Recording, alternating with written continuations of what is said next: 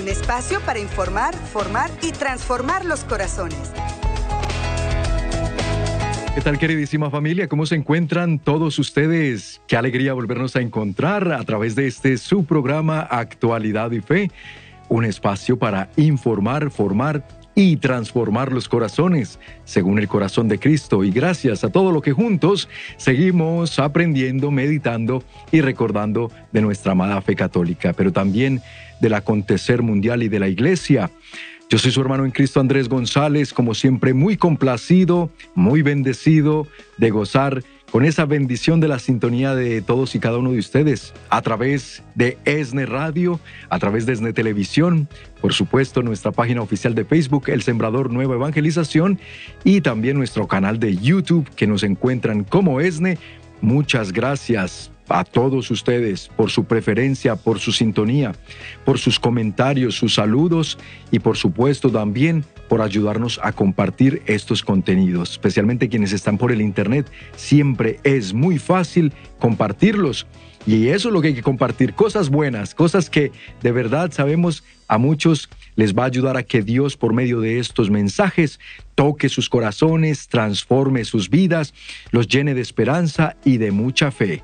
Y aquí hoy en Actualidad y Fe vamos a estar exponiéndoles un tema y también una meditación, asimismo, con mucha fe y con mucha esperanza en Dios. Para ello tenemos el gusto, como cada martes, de poderle dar la cordial bienvenida al programa de actualidad IP a nuestro querido hermano y amigo Wilson Tamayo de Lazos de Amor Mariano desde Medellín, Colombia, por vía Zoom se nos une al programa. Wilson, buenas tardes, bienvenido, ¿cómo estás? Andrés, buenas tardes, hombre, muy bien, muy bien, gracias a Dios. Estoy muy contento de estar de nuevo con ustedes acá en este nuevo año que nos regala el Señor y que todo sea para su gloria y honra. Amén, muchas gracias. Y pues ya sabes, de antemano, saludos a tu Señor Padre, estamos orando por Él. Sabemos que Dios le va a conceder una recuperación muy pronta, según su perfecta voluntad. Y cuenta con la oración de toda esta gran familia de fe, de Esne, el Sembrador, nuestra audiencia. Hoy les pedimos, amigos, amigas, que tengan a bien en sus oraciones de una manera muy especial al papá de nuestro hermano Wilson para que se recupere muy pronto. Pues sabemos, Wilson, que hay muchas familias pasando también una situación similar, un familiar enfermo, una situación que a todos conmueve, ¿no? Y a veces angustia, pero en medio de todo esto hay que seguir firmes en la fe y en la esperanza en Dios, ¿verdad? Indudablemente, Andrés, eh, pues ahora mi papá es COVID positivo, él es paciente cardíaco, entonces eh, es delicado gracias a Dios ha evolucionado bien, pero como bien dices, Andrés, yo me ponía a pensar esta semana, ¿qué hace en estas circunstancias una persona sin fe? ¿A, quién recurre? Cuando eh, la esperanza médica es escasa, cuando finalmente los medios humanos fallan, faltan, entonces ¿a quién recurre? Solamente a la desesperación o al sinsentido de la vida. Qué bonito tener fe porque en estos momentos es la fe la que nos fortalece y la que nos asegura que todo sucederá conforme la voluntad de Dios y que aquello que suceda será lo mejor para el alma de mi papá, para su eterna salvación y para la de toda su familia. Oramos muy confiados en la misericordia de Dios, pidiendo por supuesto su sanación, pero siempre diciéndole al Señor que se haga tu voluntad y no la nuestra. Amén, mi querido hermano. Sí, y esas palabras que acabas de mencionar vienen directamente de la palabra de Dios. El apóstol San Pablo muy bien nos lo ha recordado por allá en su primera carta a los Corintios, capítulo 10, eh, versículo 13, cuando él, por una parte, nos recuerda que Dios tiene una manera de, de, toda la voluntad de Dios es perfecta y que cuando permite que algo suceda y no suceda, entonces es para el bien de todo ello se puede sacar siempre un bien mayor, ¿verdad? Para el bien de los que le ama. Y de esto vemos en varios pasajes relación a lo que es la confianza en Dios. Hoy particularmente también esta cita está muy conectada con lo que vamos a conversar. Amigos, amigas, el tema del día de hoy es de esos temas que hoy en día poco se escucha, ¿verdad Wilson? Ya casi nadie quiere hablar de estos temas, incluso hay quienes llegan al extremo de negar la existencia de ese ser que si no hubiera existido, si no fuera verdad que existe, entonces, ¿cuál hubiera sido la razón de nuestro Señor Jesucristo venir a este mundo, encarnarse, para salvarnos de qué? ¿Para salvarnos de quién?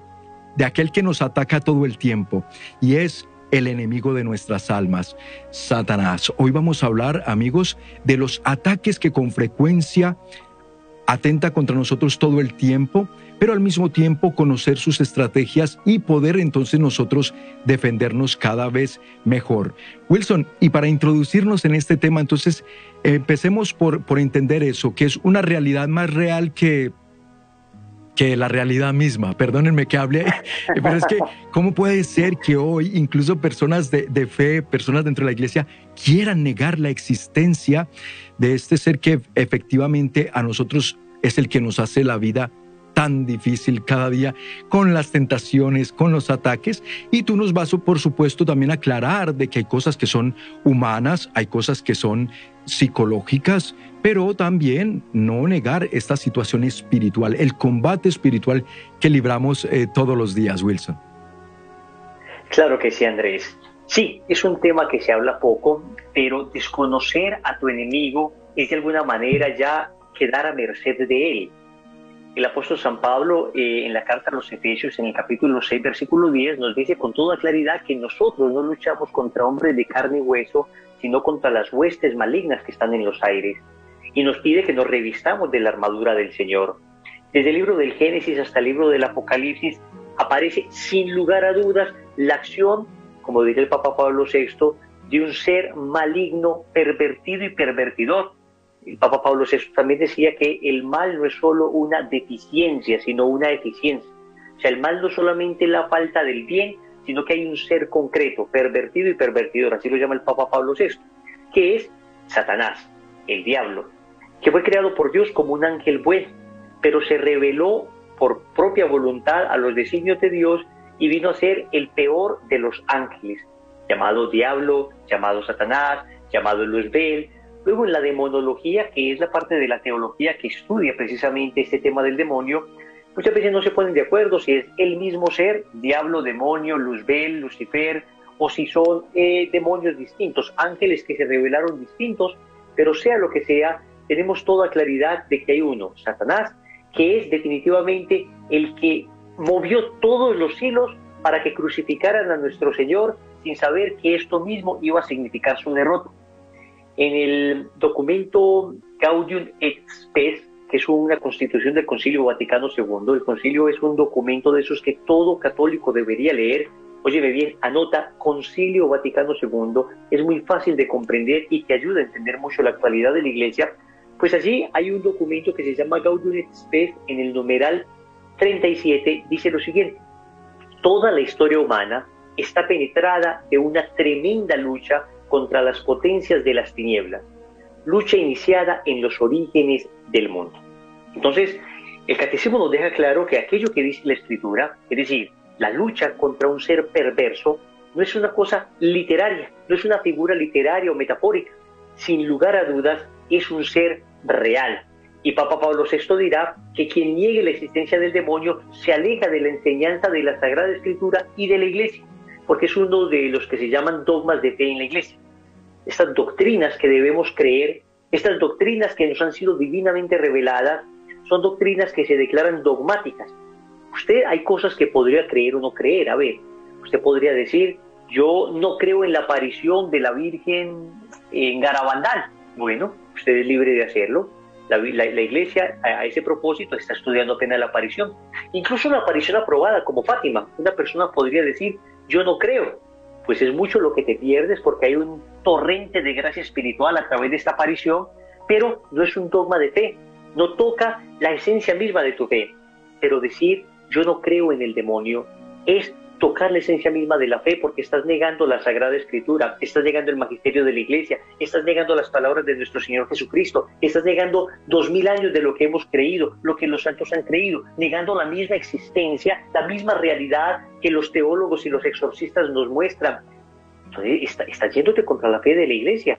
Tú puedes perfectamente creer en lo que quieras, pero lo que no puedes es decir, no creo en el demonio y aún así soy católico. Alguien dirá, Andrés, como me decía alguna vez estudiando teología, me decía un teólogo, dice, mire, yo la verdad entiendo con toda claridad que Jesús habló del demonio porque en esa época todo el mundo hablaba del demonio. Entonces el Señor como para permanecer en esa cultura, para no ir a violentar la cultura, eh, simplemente digo, sí, el demonio existe y más o menos asumió lo que la gente creía entonces. Pues hay un sabio teólogo español, el padre José Antonio Salles, gran teólogo español, hace un libro completo desmintiendo esto. Dicen, no señores, no es cierto que en la época de Jesús todo el mundo creía en el demonio. Había distintas sectas en la época de Jesús y había una que sí creía en, en el demonio, por ejemplo, eh, los, los fariseos, perdón, los fariseos, eh, los eseños también creían en la existencia del demonio, pero había otra secta como los saduceos que no creían en la existencia del demonio. De manera que no había unidad doctrinal entonces. Los saduceos no solo no creían en el demonio, no creían además en los ángeles, no creían en la resurrección, no creían en el alma, no creían que había algo más allá después de la muerte, eran unos materialistas racionalistas que además creían solo en los cinco primeros libros de la Biblia. De manera que Jesús, si de verdad el demonio no existiera, hubiera podido adherirse a la corriente teológica de los saduceos y hubiera dicho sin ningún problema, los saduceos tienen razón, el demonio no existe. Pero señores, el demonio tienta a Jesús en el desierto. Además, dice este padre Sayes que negar la existencia del demonio es un problema soteriológico. La soteriología es la parte de la teología que estudia el tema de la salvación. Entonces dice el padre Sayes, si el demonio no existe, ¿de qué nos salvó el Señor? A ver, ¿de qué? De Roma, ¿no? Porque es que Roma era la potencia que oprimía a Israel entonces, pero después aparecieron nuevas potencias. Eh, ¿De qué nos salvó el Señor sino de la acción precisamente del maligno, que es finalmente el que nos conduce al pecado? pero esto lo terminaremos de desarrollar pues a lo largo de, esta, de este programa que creo que va a ser bien interesante.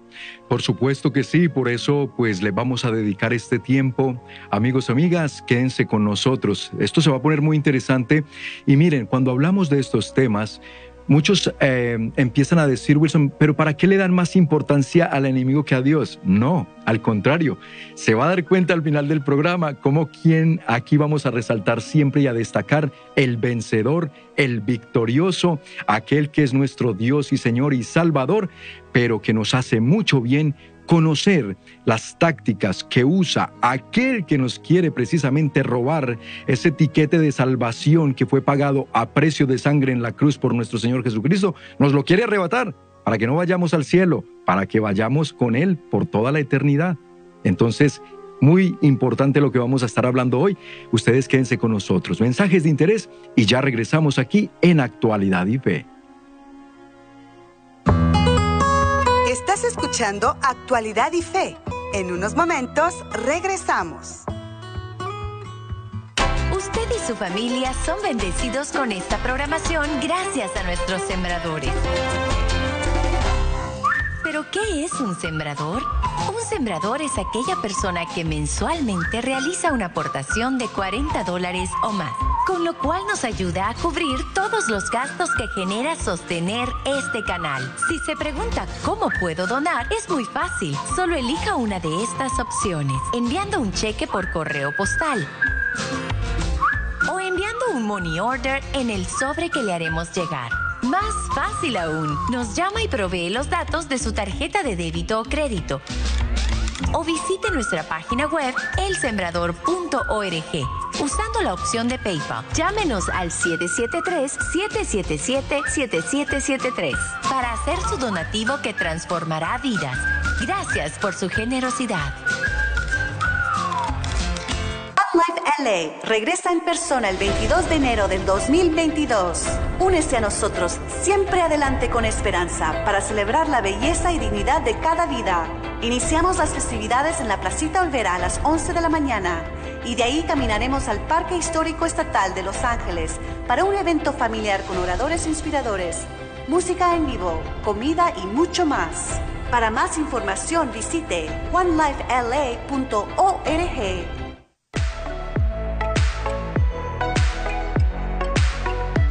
Hola, les habla el Padre Rodolfo Prado y quiero extender una invitación muy especial para que nos acompañes en el Metanoia de Mujeres, ESNE 2022, en el Centro de Convenciones de Los Ángeles, California, con el lema, si tienes sed, ven a mí y bebe.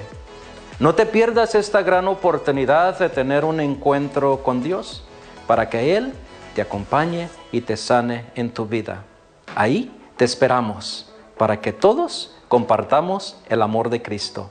Bendiciones a todos ustedes.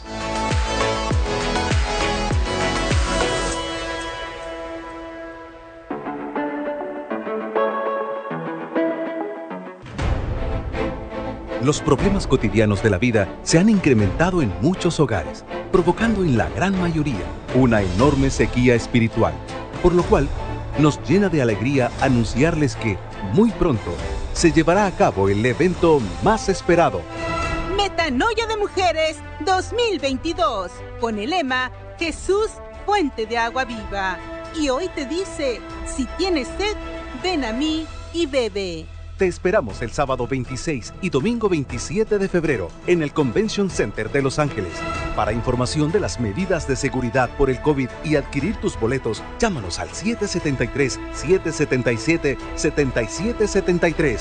No esperes más. Recuerda que el cupo es muy limitado. Ya estamos de regreso en Actualidad y Fe para informar, formar y transformar los corazones.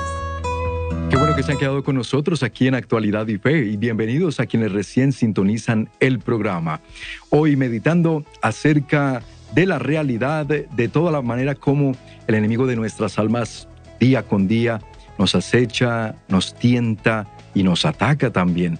Pero qué importante es conocer sus estrategias, la manera como nosotros muchas veces también permitimos que entre a nuestra vida y por eso viene a eso, a destruirla, a arruinar nuestra vida. Pero no solo la vida temporal, el peligro más grande es que ese ser, Satanás, viene a robarnos la vida eterna. Y allí es donde tenemos que estar vigilantes, nos decía el Señor. Estén vigilantes, atentos en todo momento. Y por eso nos está acompañando nuestro querido hermano y amigo Wilson Tamayo, de Lazos de Amor Mariano desde Colombia. Aquí se nos une por vía Zoom y estamos muy contentos de poder hoy conocer más de este tema que es muy profundo que no se escucha ya con mucha frecuencia, pero que hoy cobra más relevancia que nunca el poder meditarlo. Wilson, y antes de irnos a la pausa, hablábamos pues de la realidad, de la existencia como papas, como santos de la iglesia, como la iglesia misma a través de la doctrina nos enseña que esto es real. Ahora pasando a la realidad de nuestra vida cotidiana, ¿cómo es que nosotros podemos eh, vernos afectados por, por el enemigo, digamos, de una forma en que nosotros incluso podemos no darnos cuenta, pero que constantemente está al acecho. Sí, Andrés. Eh, los exorcistas han hablado de dos tipos de acciones del maligno sobre el hombre. Una acción que llaman ordinaria y otra acción extraordinaria. Mm. Entonces dicen, la acción ordinaria es tentar al hombre. Es decir, lo que ordinariamente el demonio hace es tentarnos. Sabemos que luchamos contra tres enemigos del alma, el mundo, el demonio y la carne. Tanto mundo como demonio como carne pueden tentarnos. Las tentaciones del mundo son, por ejemplo, aquellas que están en los ambientes en que nos movemos. De repente salimos del trabajo y hay algunos amigos que nos dicen vamos a tomarnos unas cervezas, pero uno sabe que esto tal vez no terminará bien, que van a invitar unas chicas, que la, la, última vez no terminó tan, tan sana la cosa, entonces uno ahí puede ser tentado. De hecho, vas a esos ambientes y empieza la presión del mundo a decirte, pero mira, toma un poco más, pero te vas a ir ya, ¿cómo te vas a ir si, si es que apenas está empezando? Le, te da miedo de tu esposa, eh, eres muy, muy zanahorio, dicen acá las personas pues que son como aguafiestas. Entonces, ese tipo de presión para que de alguna manera termines pecando, faltando tus principios, es lo que se conoce como tentación del mundo. O cuando el demonio, eh, perdón, el mundo intenta amedrentar a la persona. Eh, empieza a decirte, no tengas tantos hijos, eh, esto de, de evangelizar es perder el tiempo, deja de estar en grupos de oración. ¿Ves? Hay una tentación que proviene del ambiente que nos rodea. Luego existe otra, otra tentación que proviene más bien de nosotros mismos, que es lo que se conocen como las tentaciones de la carne eh, no de la materialidad de nuestra carne, como lo hemos dicho hasta el cansancio, cuando la teología espiritual habla de las tentaciones de la carne, se refiere más bien como al espíritu carnal que tenemos dentro de nosotros. La teología ha llamado a esto la triple concupiscencia o las tres inclinaciones desordenadas que tenemos al placer, al poder y al tener. Entonces eso parte como de nosotros. eh, viene de nuestro interior. Una persona, aún en los mejores ambientes, puede ser muy tentada por la lujuria, puede ser tentada por la avaricia, puede ser tentada por el orgullo. Entonces, eso es lo que se conoce como las tentaciones de la carne. Pero vienen otro tipo de tentaciones que se conocen como las tentaciones demoníacas. Y los exorcistas dan una, una serie como de indicaciones o de claves para detectar si esta tentación es o no demoníaca. Dicen que normalmente son tentaciones que aparecen intempestivamente, es decir, aparecen de manera repentina. No tienen nada que ver con lo que estabas haciendo en ese momento, no tienen nada que ver con lo que estabas pensando y aparecen. Luego son tentaciones muy intensas, se presentan con mucha fuerza y finalmente se van de la misma manera en que aparecieron.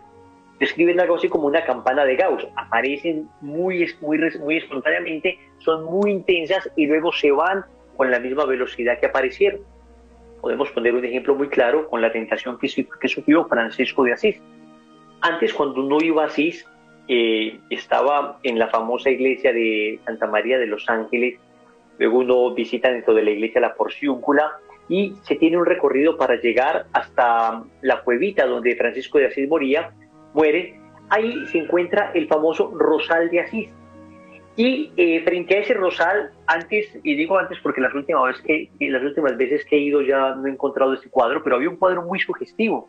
Era Francisco de Asís en medio de las rosas, justo de esas rosas que estaban frente al cuadro, eh, y en medio de las rosas él estaba allí de alguna manera siendo pinchado por las espinas y la imagen del demonio huyendo. Entonces, lo que cuentan sus biógrafos es que Francisco de Asís sufrió una fuerte tentación demoníaca de lujuria, que ya no era simplemente las tentaciones que proceden de la propia carnalidad, sino que son las tentaciones intensas. Él no estaba pensando en nada de eso, de repente apareció con mucha fuerza y él con mortificación, con la técnica que San Ignacio de Loyola llama contraataque, ayer contra, es contraatacar, si el demonio me tienta contra la virtud de la pureza, él contraatacó con la virtud de la mortificación, si me tienta contra la virtud de la fe, entonces contraataco precisamente con la virtud de la firmeza en la fe, de la proclamación de la fe.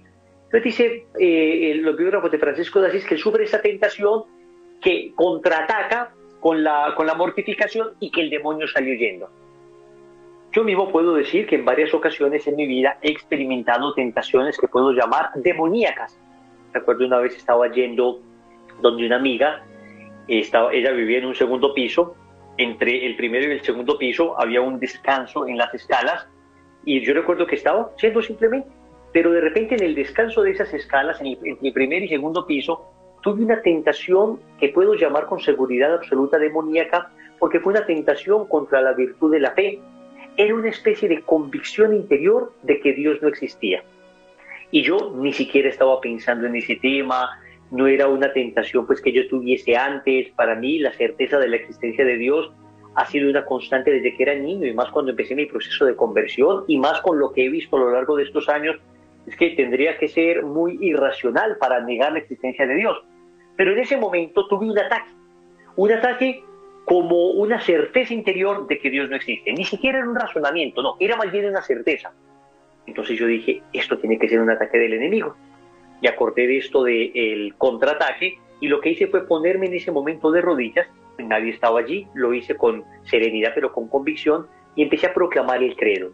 Creo en Dios Padre Todopoderoso, Creador del cielo y de la tierra. Y lo proclamé con tal convicción y con tal fe que una vez terminé el credo, esa tentación había desaparecido para siempre.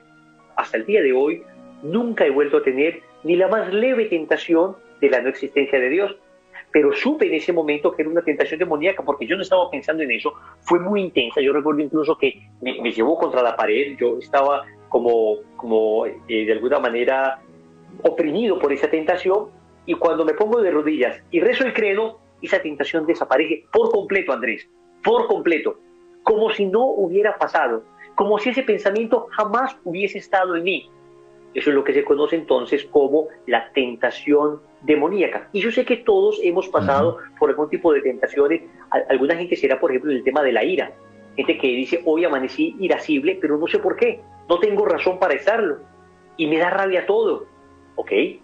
No es tan fácil de discernir siempre. pero puede que sea una tentación del demonio y uno simplemente combate pidiendo al Señor la gracia de la virtud contraria, de la virtud, perdón, sí, de la virtud contraria al vicio que nos ofrece el demonio. Así es. Y yo te agradezco por compartir esta experiencia personal junto con la experiencia y el testimonio de San Francisco de Asís, porque ahí vemos la realidad, Wilson. Y es verdad, Estas, estos ataques tan imprevistos a veces le sucede a quien está empezando un caminar espiritual con Dios, un proceso de conversión, lo está iniciando, como al que los que ya llevamos años le puede pasar incluso, y tenemos eh, datos de santos que en el último momento de su vida, incluso en la cama donde ya estaban por entregar el alma a Dios, allí vino Satanás a tentarlos fuertemente. Hay algo por ahí dicho y escrito de Santa Teresa de Calcuta, que tuvo una lucha muy fuerte en el lecho de muerte, ya mientras agonizaba, y quienes estaban presentes pudieron notar que se trataba de un ataque muy, muy demoníaco, o sea, era, era el enemigo queriendo a último momento venir a arrebatarle el alma a esa gran santa, Santa Teresa de Calcuta, imagínense ustedes, una santa de nuestros tiempos. Así que es muy real, amigo, amiga, y esto se lo decimos para qué, para que tenga paz en el corazón. Dios es el victorioso y nos da la victoria por medio de su gracia. Y por eso hoy Wilson nos está compartiendo estos tips de cómo también nosotros contraatacamos esos ataques del enemigo. Aprender a defendernos es bien importante en nuestra vida espiritual. Quédense pues con nosotros aquí en Actualidad y Fe, mensajes de interés y ya regresamos. Estás escuchando Actualidad y Fe. En unos momentos regresamos. En la vida podrán faltarnos muchas cosas, pero nada nos hace falta cuando tenemos el amor de Dios. Leer su palabra es el mayor consuelo. No te quedes sin este alimento del alma. Adquiere tu Biblia del Sembrador hoy. Adquiere la nueva Biblia del Sembrador llamando a nuestras oficinas en Estados Unidos al 773 777 7773.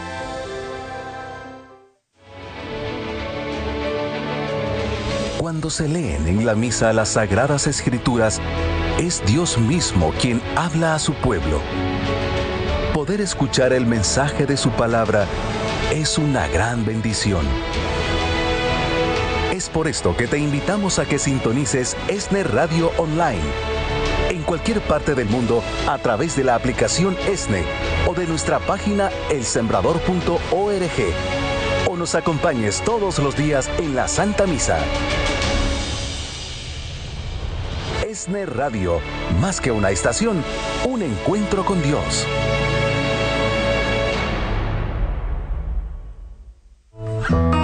Ya estamos de regreso en Actualidad y Fe para informar, formar y transformar los corazones. Nosotros aquí en Actualidad y Fe les agradezco sus comentarios vía Facebook, también por YouTube. Les agradezco que nos ayuden a compartir el programa. Hágalo en este momento unos segunditos le toma darle clic o pulsar ese botoncito que dice compartir. ¿Por qué? Porque por medio de ese acto de caridad y ese acto de fe, usted le está pidiendo a Dios que toque hoy también muchos corazones. Alguien comentaba por Facebook en este momento y decía lo del credo que acabó de compartir eh, Wilson, a mí me pasó. Dice que tuvo un ataque contra su fe y se trata de Maritza eh, Suárez. Así que Maritza, un saludo. Gracias también tú por dar ese testimonio.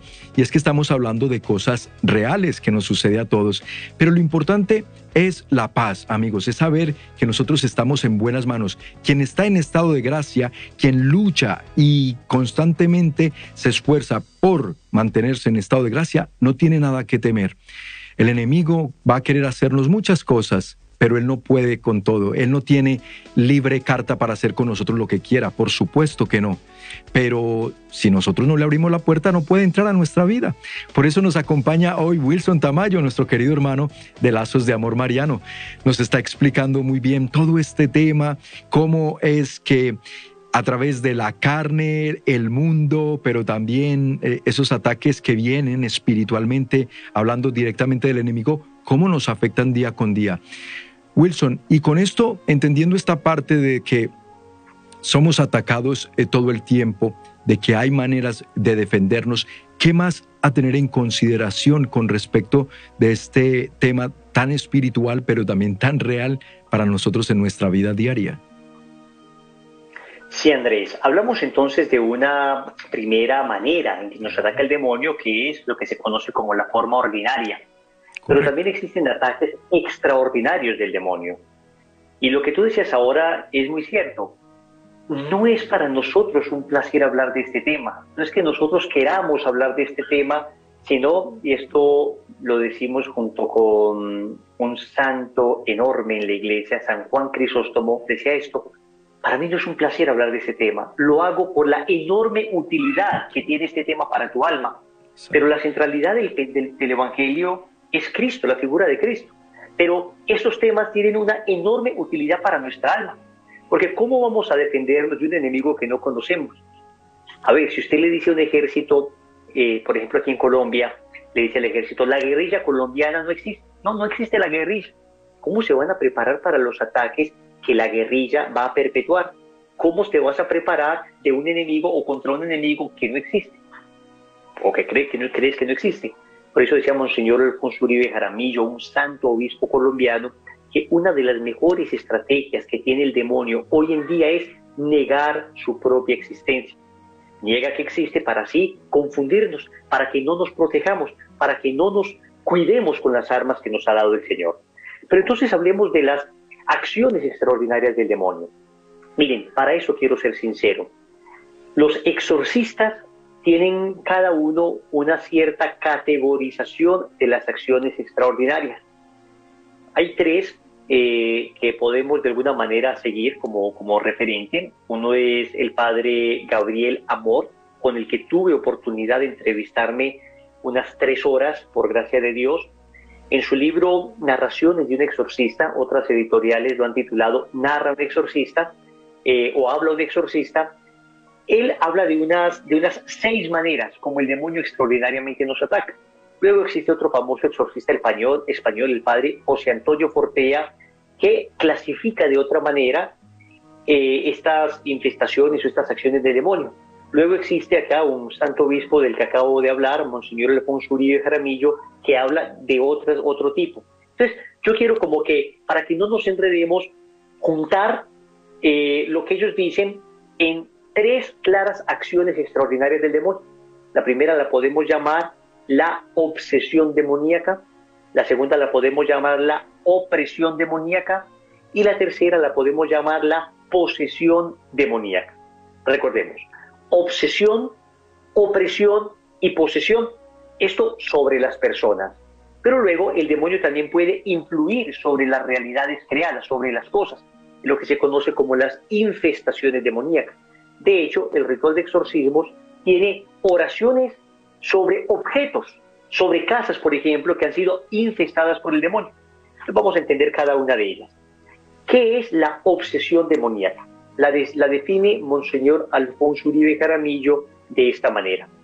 Se trata de acometidas repentinas, a veces continuas, de pensamientos obsesivos, incluso en ocasiones racionalmente absurdos, pero tales que la víctima no está en condiciones de librarse de ellos, por lo que la persona afectada vive en un continuo estado de postración, desesperación y hasta deseos de suicidio. Vamos a ver. Significa que todo deseo de suicidio es demoníaco.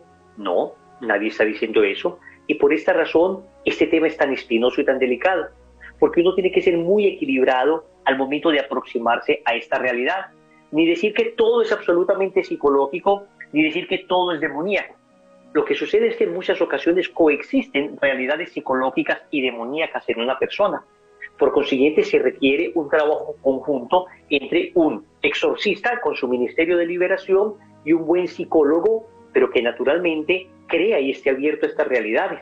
Porque hay cosas que psicológicamente no se podrán explicar. Cosas como estas, el hecho mismo de que una persona lleve años con un pensamiento obsesivo, por ejemplo, de suicidio, o con un pensamiento obsesivo eh, respecto al tema de la pureza, o con un pensamiento obsesivo respecto a, cosas, como dice el padre eh, Gabriel Amor, cosas sin sentido. Por ejemplo, eh, mi esposa me está engañando, y entonces está obsesionado con eso, pero no tiene ninguna razón objetiva para, para creerlo. Pero es una idea fija en su mente, no hay nada que pueda alimentar esa idea más que la idea misma, y de repente se hace una oración por la persona y la gracia de Dios actúa en esa persona de tal forma que jamás vuelve a tener una tentación o, un pensamiento de este tipo, porque esto ya va más allá de una tentación, ya no es simplemente un momento, sino algo persistente en el tiempo. Eso nos ha tocado verlo en muchas ocasiones. Se hace una oración por la persona y desaparece por completo, pero no es que desaparezca un día. Andrés, no es que desaparezca una semana, es que desaparece para siempre. Ahí uno puede creer racionalmente que lo que había era algo más allá de lo psicológico, era algo verdaderamente espiritual. Y se le hizo la oración a esta persona y esta persona dejó de tener esta obsesión del enemigo. Eso es lo que podemos llamar entonces obsesión demoníaca. Luego hay personas a las que se le ora y no. Entonces hay que acudir a la ayuda psicológica y en ocasiones psiquiátrica. Y en esto la iglesia es muy equilibrada y por eso siempre es muy prudente, Andrés. Porque a veces hay desafortunadamente algunos ministerios de liberación que se desequilibran un poco y terminan haciendo daño a las personas. Y en esto tiene que tenerse una posición equilibrada y prudente, muy prudente. Muy prudente para no llegar a ningún extremo como acabas de mencionar. El extremo de la incredulidad, total, de que eso no existe, eso, eso es pura imaginación, o el extremo de satanizar y demonizar todo, ¿verdad? Hay una línea muy fina que vale por eso siempre tocar estos temas así con la prudencia del caso y como lo estamos haciendo, precisamente con la experiencia, Wilson, porque además en, en, en el apostolado que tú eh, realizas a través eh, de Lazos de Amor Mariano, eh, sí, han visto muchos casos, como el de este joven que tenía esa obsesión, ese pensamiento, que su esposa le era infiel, que pero nada que ver con la realidad. Se hizo oración, Dios actúa, libera y se ve la acción, ¿no? La acción de Dios. Bueno, con esto, Wilson, ¿qué, otras? Entonces allí estamos hablando de obsesión, ¿verdad? El enemigo puede venir, eh, poner en nuestra vida, en nuestra manera de pensamientos, a manera de sentimientos también, esas obsesiones. ¿Cómo más nosotros lo podemos percibir? Tienen también las opresiones demoníacas. Las opresiones son tal vez las acciones más comunes del demonio hoy. A personas que han estado relacionadas con brujería, personas que se han metido en cuestiones de la nueva era, personas que han dejado que incluso eh, odio se enquisten en su corazón y les afecte su vida. Entonces ya no solamente son pensamientos, sino que la persona empieza a deformar toda su vida, a deformar toda su vida. Y luego a esta persona se le hace oración y se encuentra que en medio de la oración la persona por momentos pierde el conocimiento, ahí es donde se empiezan a ver estas manifestaciones eh, de gritos, eh, manifestaciones como de, que la persona empieza a tener una fuerza, pero todavía no es una posesión, porque la persona propiamente no ha hecho un pacto, la persona no ha entregado su voluntad al demonio, sino que ha estado coqueteando con el maligno. Entonces, es, haz de cuenta, eh, pues, proponía un sacerdote exorcista la siguiente figura. Decía que una obsesión demoníaca, empezando con la obsesión, es como si uno viviera en un castillo y desde afuera estuvieran tirando eh, ¿te acuerdas de esas piedras con catapulta que lanzaban a los castillos? Entonces rompía algunas murallas. En la opresión demoníaca ya lograron entrar al castillo, pero no han tocado la torre. La torre todavía está incólume, todavía está sana, nadie, no, está, ya hay unas áreas del castillo que han caído.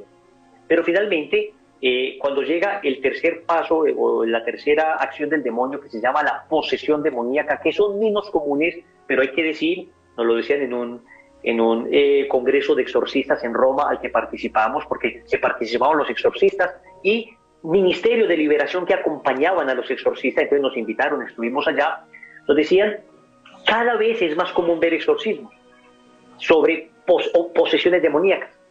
Y en la posesión entonces ya el demonio toma así posesión del cuerpo de la persona, nunca del alma, nunca de la voluntad, pero sí la persona pierde el sentido completamente la persona tiene una fuerza realmente extraordinaria.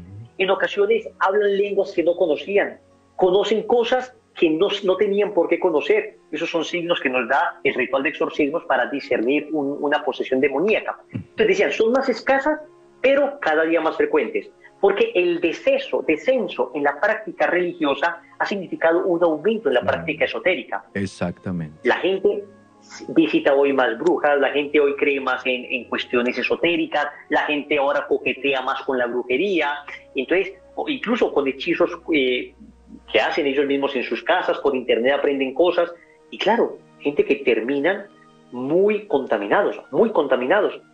Entonces yo ah, creo que esto es importante conocerlo, Andrés. Por supuesto, eso es lo que le llamamos abrirle nosotros mismos las puertas a que venga ese enemigo de nuestras almas a fastidiarnos la vida, a empezar a destruir nuestra armonía, felicidad, paz, todo, todo, las familias. Así que importantísimo, tienes toda la razón, Wilson. Y ustedes, queridos amigos, quédense con nosotros. Vamos a estos mensajes de interés y al regresar concluimos con unos datos muy esenciales que nos va a compartir Wilson para cómo también seguirnos defendiendo eficazmente de estos ataques espirituales. Ya volvemos. Estás escuchando Actualidad y Fe. En unos momentos regresamos. Esne Radio. Escuchar Esne Radio no es un pasatiempo más, es un tiempo que te acerca a Dios. Sintonízanos en San Diego, Tijuana y alrededores a través de la 1040 AM.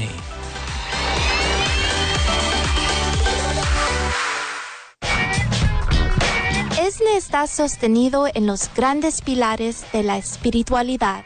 Te invitamos a que lo conozcas por medio de nuestra aplicación ESNE, la cual puedes descargar en cualquier teléfono inteligente de forma gratuita.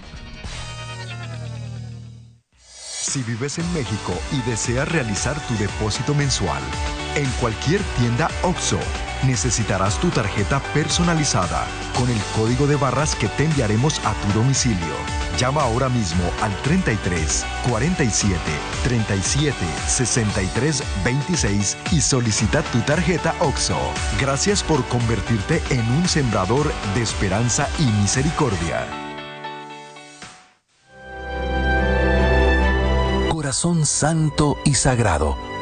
Corazón amante y viviente corazón que nos habla y nos conforta.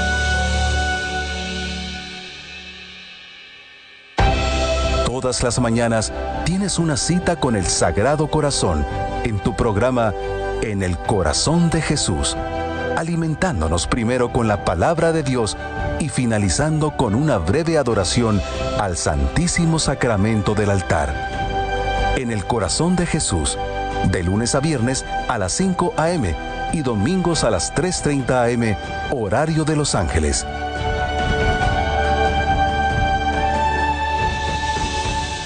Pasa un tiempo con el Sagrado Corazón, solo por ESNE TV, más que un canal, un encuentro con Dios.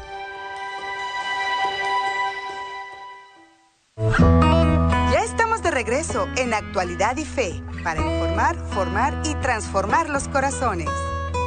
Qué bueno que se han quedado con nosotros en Actualidad y Fe. Bienvenidos a los que recién se unen al programa. Está quedando grabado en Facebook y en YouTube para que lo puedan ver y aprovechar más tarde completito, que vale mucho la pena para que tomen nota. Estos son muchas ayudas espirituales que Dios nos envía por medio de estos mensajes. Hoy estamos meditando, amigos queridos, acerca de lo que son los ataques del enemigo de nuestras almas y las estrategias que usa, pero también cómo nosotros nos podemos defender. Hay un, la palabra de Dios, como dije al comienzo del programa y quiero ser un poquito más textual, dice Primera de Corintios capítulo 10 versículo 13, dice el apóstol San Pablo dice, pero fiel es Dios que no nos dejará ser tentados más de lo que podamos resistir, sino que dará también juntamente con la tentación la salida para que podamos soportar. ¿Por qué menciono también esta cita en este momento? Porque por vía Facebook, María Minciter hace esta pregunta, Wilson.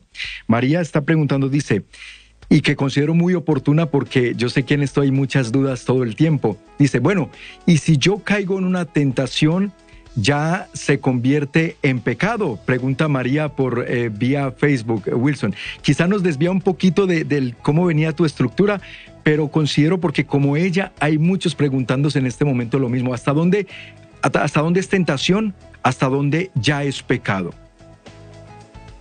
Sí, Andrés, yo creo que es muy a propósito del tema, porque hablábamos de la acción ordinaria del demonio que es tentar. Correcto. A ver, la tentación en sí misma no es pecado. Una tentación es una invitación, sea del mundo, del demonio, de la propia debilidad carnal, una invitación al pecado. Exacto. El pecado se constituye en la aceptación de esa invitación. Es decir, cuando viene la tentación, yo con un acto de mi voluntad puedo o rechazar la tentación o aceptar la tentación. Si yo la rechazo, crezco en santidad.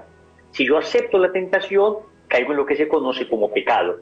Si la tentación es una invitación a un pecado grave, entonces peco mortalmente. Si la tentación es una invitación a un pecado leve, peco venialmente. Pero solo cuando hay un movimiento de mi voluntad es que peco. Porque hay personas que también confunden el sentir con el consentir. Hay personas que creen que sintieron algo y entonces ya pecaron porque lo sintieron. A ver, sentí mucha rabia. A veces hay sentimientos que aparecen espontáneamente. Hay ideas que aparecen espontáneamente. Pero está en mí rechazarlas, ser dueño de mí. Por eso es importante habituarse uno a la mortificación. Porque cuando uno está habituado a la mortificación, tiene más fuerza para resistir esos sentimientos de ira, esos sentimientos de lujuria. Pero si uno no está muy habituado, no ha templado mucho la voluntad, si uno no la ha fortalecido mucho a través de la práctica de la ascética, es decir, de la mortificación, de la penitencia, del ayuno, entonces, cuando viene la tentación, cuando viene ese sentimiento, que repito, la tentación puede ser un sentimiento, puede ser un pensamiento, puede ser una propuesta de cosas de afuera, uno cae fácilmente si no ha fortalecido el músculo de la voluntad. Pero en cambio, si uno lo ha fortalecido, tiene capacidad de resistir. Sentir no es consentir. Un pensamiento malo, espontáneo, no es querer. Para que haya pecado debe haber consentimiento. O sea, que yo acepte eso, que yo diga lo voy a hacer, o que yo diga consiento este sentimiento, esta tentación en mi corazón, aunque sea peco solamente en mi mente. Sí, yo puedo pecar solamente con mi mente, aunque no peque propiamente con mi cuerpo, puedo aceptar una tentación de lujuria, una tentación de ira, un deseo malvado en mi mente, o puedo aceptarlo en mi corazón, un mal sentimiento en mi corazón.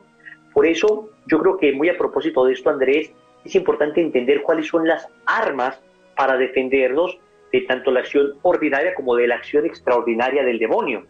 Pero no solo del demonio, sino del mundo y de la carne también, ¿cierto?